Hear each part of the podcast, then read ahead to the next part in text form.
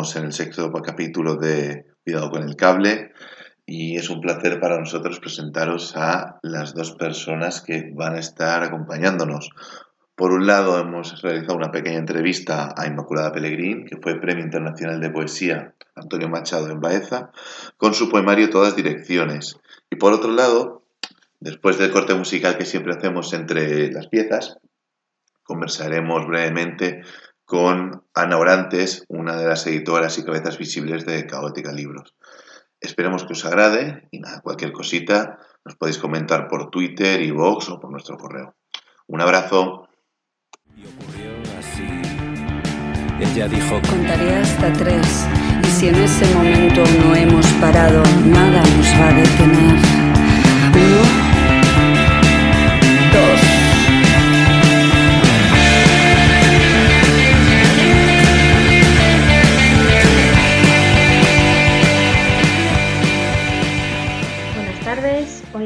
con Inmaculada Pellegrín en el podcast Cuidado con el Cable, el podcast de Cafuné durante Expoesía 2021.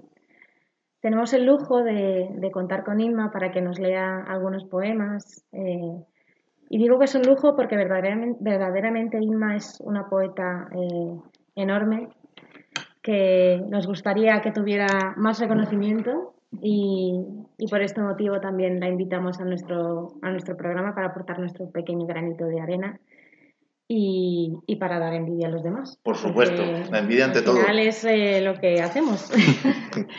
Eh, antes estábamos hablando fuera, Inma, eh, y estábamos hablando, bueno, pues así, eh, off the record, ¿no? De, de la poesía, tú decías que trabajas en, en el ámbito sanitario, etcétera, y de que la, de, de la poesía no se puede vivir, pero la poesía da vida. Sí. Es una frase que has dicho y, y me he quedado enganchada a ella.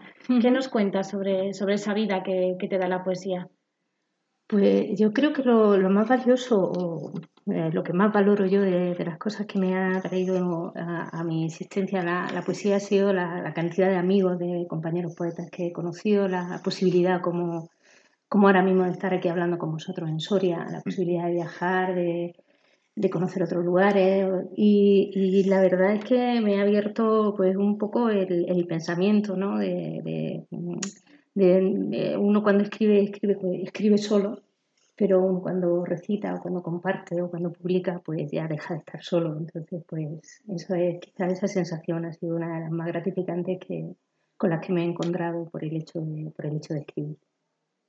Qué bonito eso de, de dejar de estar solo, ¿no? Porque al final la escritura, que es algo tan individual, tan íntimo y, y a veces solitario, ¿no? De repente ves cómo se convierte en, en un regalo que haces, que haces a las demás personas, que, que son tus, tus lectores y lectoras. Mm, eh, es mágico sobre todo cuando un lector te dice, esto de este poema, esto es lo que a mí me pasa. Eh, como de alguna manera te dicen que has puesto en palabras, que a mí también me gusta muchísimo cuando me lo encuentro en otros autores, has puesto en palabras lo que, lo que una persona sentía y, y y se siente reconocido en ese poema, o se siente, se siente reflejado.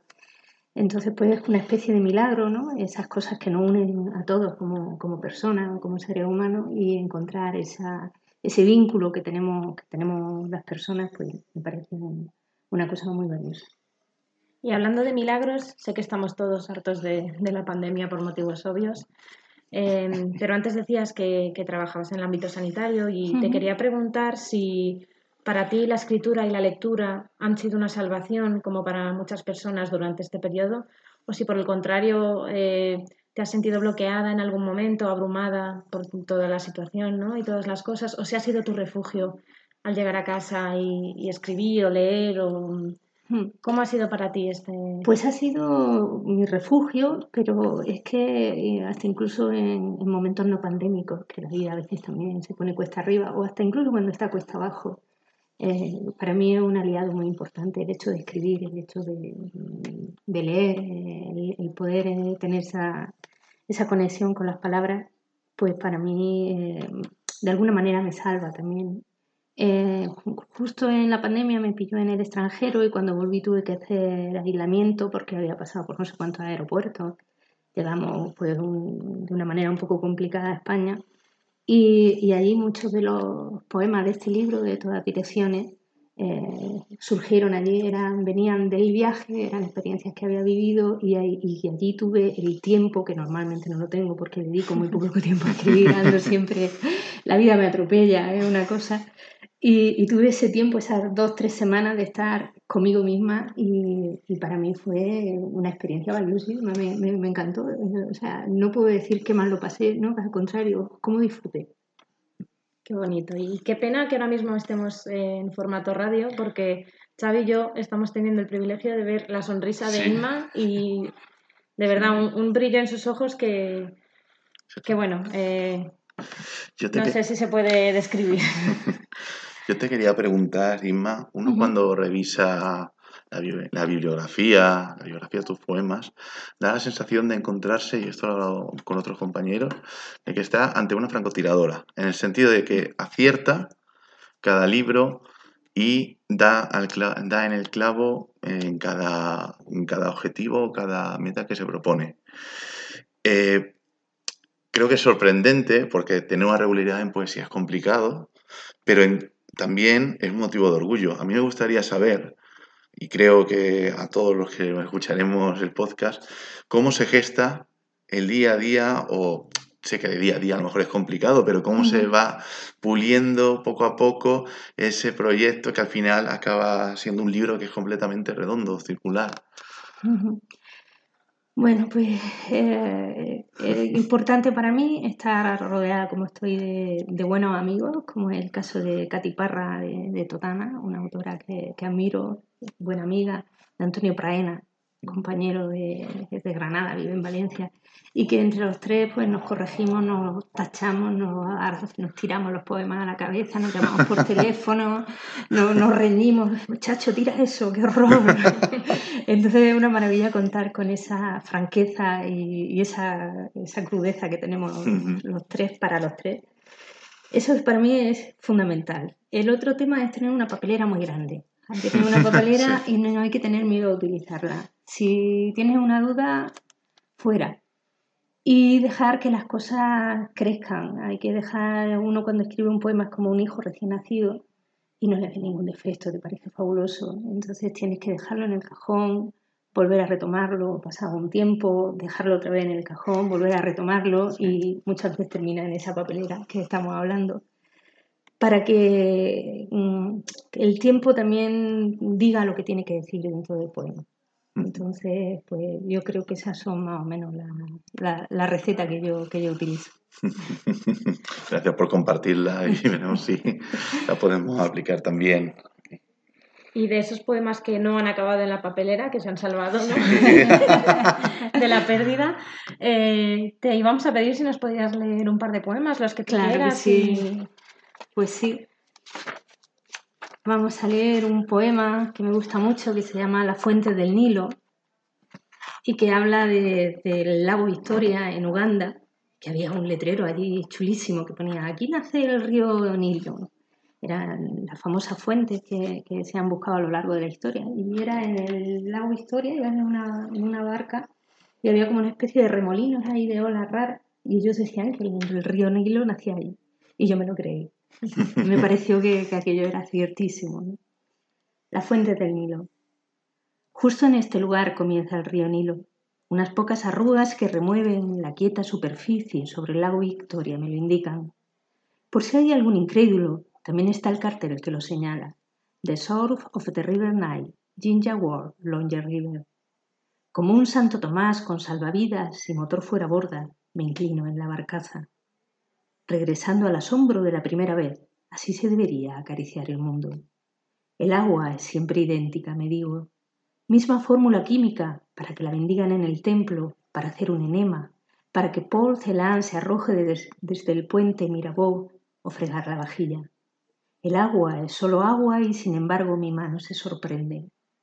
Esta mano, la misma que acercó alguna vez un vaso a la mesilla de un enfermo, que ha regado sus árboles, que rozó con su índice la discreta paciencia de las estalagmitas, como un líquido tiempo inabarcable que gota, gota a gota se construye, o que enseñó a nadar a unos hijos pequeños para envolverlos luego en la toalla.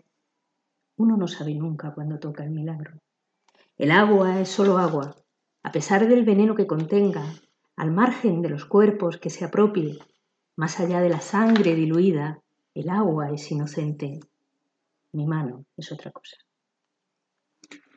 Qué maravilla. Maravilloso. Muchas gracias. Muchas gracias a ti. Si quieres leer otro poemita Pues para si cerrar. estamos, si estamos a Oh. tiempo de Claro otro, Sí. pues quizás este que se llama Alguien. Alguien tiene que hacerlo, ocuparse de las cuestiones prácticas. A este lado los suéteres que llevar al asilo, a este los objetos de valor. Hagamos tres montones. Alguien para embalar lo frágil. Cuidado con las copas. Poned aquí las cartas y allí van las preguntas que han sido interrumpidas. Alguien para bajar los muebles a la calle. Y qué frío de verlos esperando el camión de mudanzas. Alguien para cortar la luz, para correr al tope el resbalón. Alguien para enfrentarse al papeleo y tomar un café entre los números de un ataúd de madera de roble provisto de cojín y tapizado. Alguien tiene que hacerlo tan solo por haber quedado vivo. La muerte no termina, continúa en todo lo que falta por hacer cuando ya no podemos hacer nada. Maravilloso. Muchísimas gracias, Inma. A nosotros Nosotros, por este rato lo he pasado genial y nosotros en Cafuné tenemos como lema, eh, bueno, algo que nos inventamos que era todo para la poesía, pero sin El- todos los poetas. Pero creo que vamos a hacer una excepción porque realmente, eh, vamos, es, ha sido un lujo hablar contigo y, y escucharte. Ha sido un rato maravilloso. pues Y muchísimas gracias. Muchísimas gracias, de el verdad. lujo ha sido mío de verdad. Gracias por todo.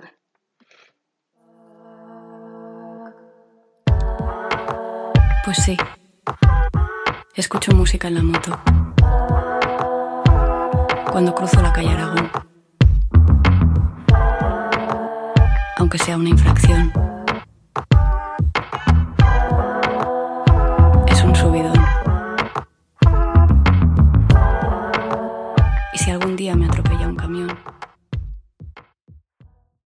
Somos sistemas complejos y dinámicos, sensibles al aleteo de la mariposa y a la erupción de los volcanes. Sociales e impredecibles, unidos por un hilo que conecta nuestros actos. Una, una mínima diferencia en las condiciones que nos rodean puede hacer que el ser humano evolucione de manera completamente inesperada. Creemos en el cambio, vamos a por él. Es un fragmento del Manifiesto Caótica, de Caótica Libros, una de las editoriales más activas e interesantes de todo lo que llevamos de año. Y tenemos el lujazo de tener a Ana, a Ana Orantes, la cabeza visible, una de las cabezas visibles del proyecto. Ana, buenas tardes. Buenas tardes, Xavi. ¿Qué tal? ¿Cómo estás? ¿Cómo va la feria? Coméntame, porque creo que, aunque el año pasado estuvisteis en Expoesía, Sí, este año creo que ya es la consolidación absoluta del proyecto de Caótica Libros y vamos, te veo con una sonrisa en la cara que vamos, es, creo que es el reflejo de cómo está yendo la feria. la verdad es que es un placer siempre volver a, a Expoesía y, y a Soria. El año pasado estuvimos aquí, pero eh, con Caótica solo teníamos un librito, que es el de Donna Haraway, el de Manifiesto Cibor, y este año ya con toda la trayectoria hemos venido ya con seis y, y muy contentas de, de estar aquí. Muy bien, qué alegría. Eh, ¿Cómo eh, surge Caótica Libros? Que creo que es una pregunta muy interesante, porque de repente apareció como un huracán el panorama literario español. Eh, sois súper activos, súper mm, guerrilleras, podría ser la palabra. Sí, Sí, guerreras.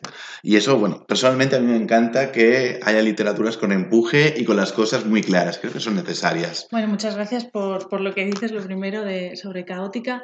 El proyecto llevamos tiempo con él en la cabeza. Es un proyecto que nace un poco desde lo personal y desde el activismo social, que es un poco a lo que me he dedicado también, aparte del mundo del libro. Y queríamos lanzarlo desde hace tiempo y ya con todo este tema pandémico dijimos, venga, ahora, ahora es el momento. Eh, y bueno, pues eh, básicamente es una editorial sobre todo de ensayo, de, Sí. de ensayo filosófico, eh, de, de tema social, que como te digo, desde el activismo de calle, por eso esa caótica con K, con K, Con de, K.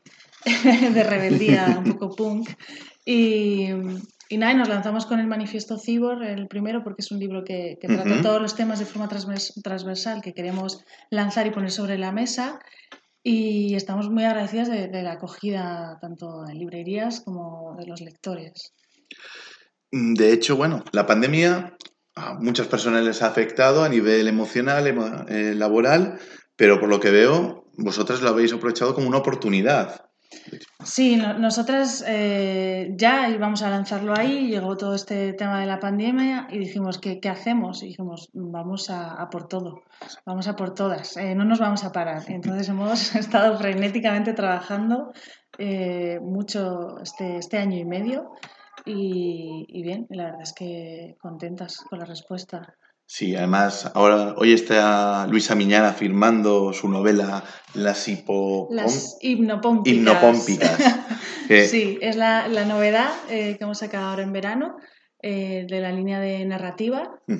Eh, y se llaman las hipnopómpicas, que la hipnopompia es este estado entre el sueño y la vigilia, que no sabes si lo que te está pasando es realidad o no, y con tres personajes, mujeres maravillosas que van recreando la historia de su familia, hablando entre ellas. Y la verdad es que, bueno, Luisa escribe de maravilla y es un- una mezcla de realidad y ficción muy recomendable.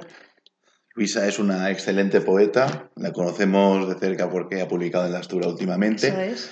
y estoy convencido que esta novela va a ser también un pelotazo porque bueno creo que hay no creo que una de las características que valoro de las Astura es su honestidad y de caóticas no puede ser otra cosa también si estás tú también al mando o dirigiendo eso o sea bueno, que somos eh, es cooperación en, en equipo y sí, intentamos ser honestas y sacar cosas en las que creemos y que creemos que tienen calidad. Vale, acaba es poesía, acaba el domingo, mm, agenda ya de cara a final de verano, otoño, invierno, así de actos, donde os podremos ver, donde podremos conseguir vuestros libros. Pues eh, lo más interesante, eh, nada más terminar es poesía, tenemos la visita de Robert McRuer, Es que va a venir a España, que es el autor de Teoría CRIP, un ensayo sobre signos culturales de lo queer y de la discapacidad. Va a estar en Madrid presentando el libro el 16, firmando el 17 en Bercana y el 18 lo presentamos en Barcelona, en Laie. Ujú. Eh, después nos vamos ya en septiembre a la Feria del Libro de Madrid, que vamos a tener caseta, 150, fácil de recordar. Y ahí presentaremos también la novedad de Carolina Meloni, que es un ensayo que se llama Feminismos Fronterizos, eh, un ensayo feminista sobre lo decolonial. Y un poco esas serían las, las novedades. Después también vamos a estar en la Feria de, de Valencia en octubre, Sí. donde también presentaremos todos estos libros y habrá firmas. Y eso es un poco así. El calendario de final de año es este. Pues muy bien, pues muchas gracias Ana por estar aquí. A vosotros. Y nada, recordad, caseta 150 en la caseta, en, uy, en la Feria del Libro de Madrid. Posteriormente irán a la Feria del Libro de Valencia. Eso es. Y antes, mucho antes, ahora la semana que viene, en Madrid y en Barcelona. En Bercana, me has dicho también, y en Laye, el 18. En Laie. Eso es. Y nada, Ana, lo repito. Muchísimas gracias. Muchísimas gracias a vosotros. Y nada, un placer estar aquí contigo. Igualmente.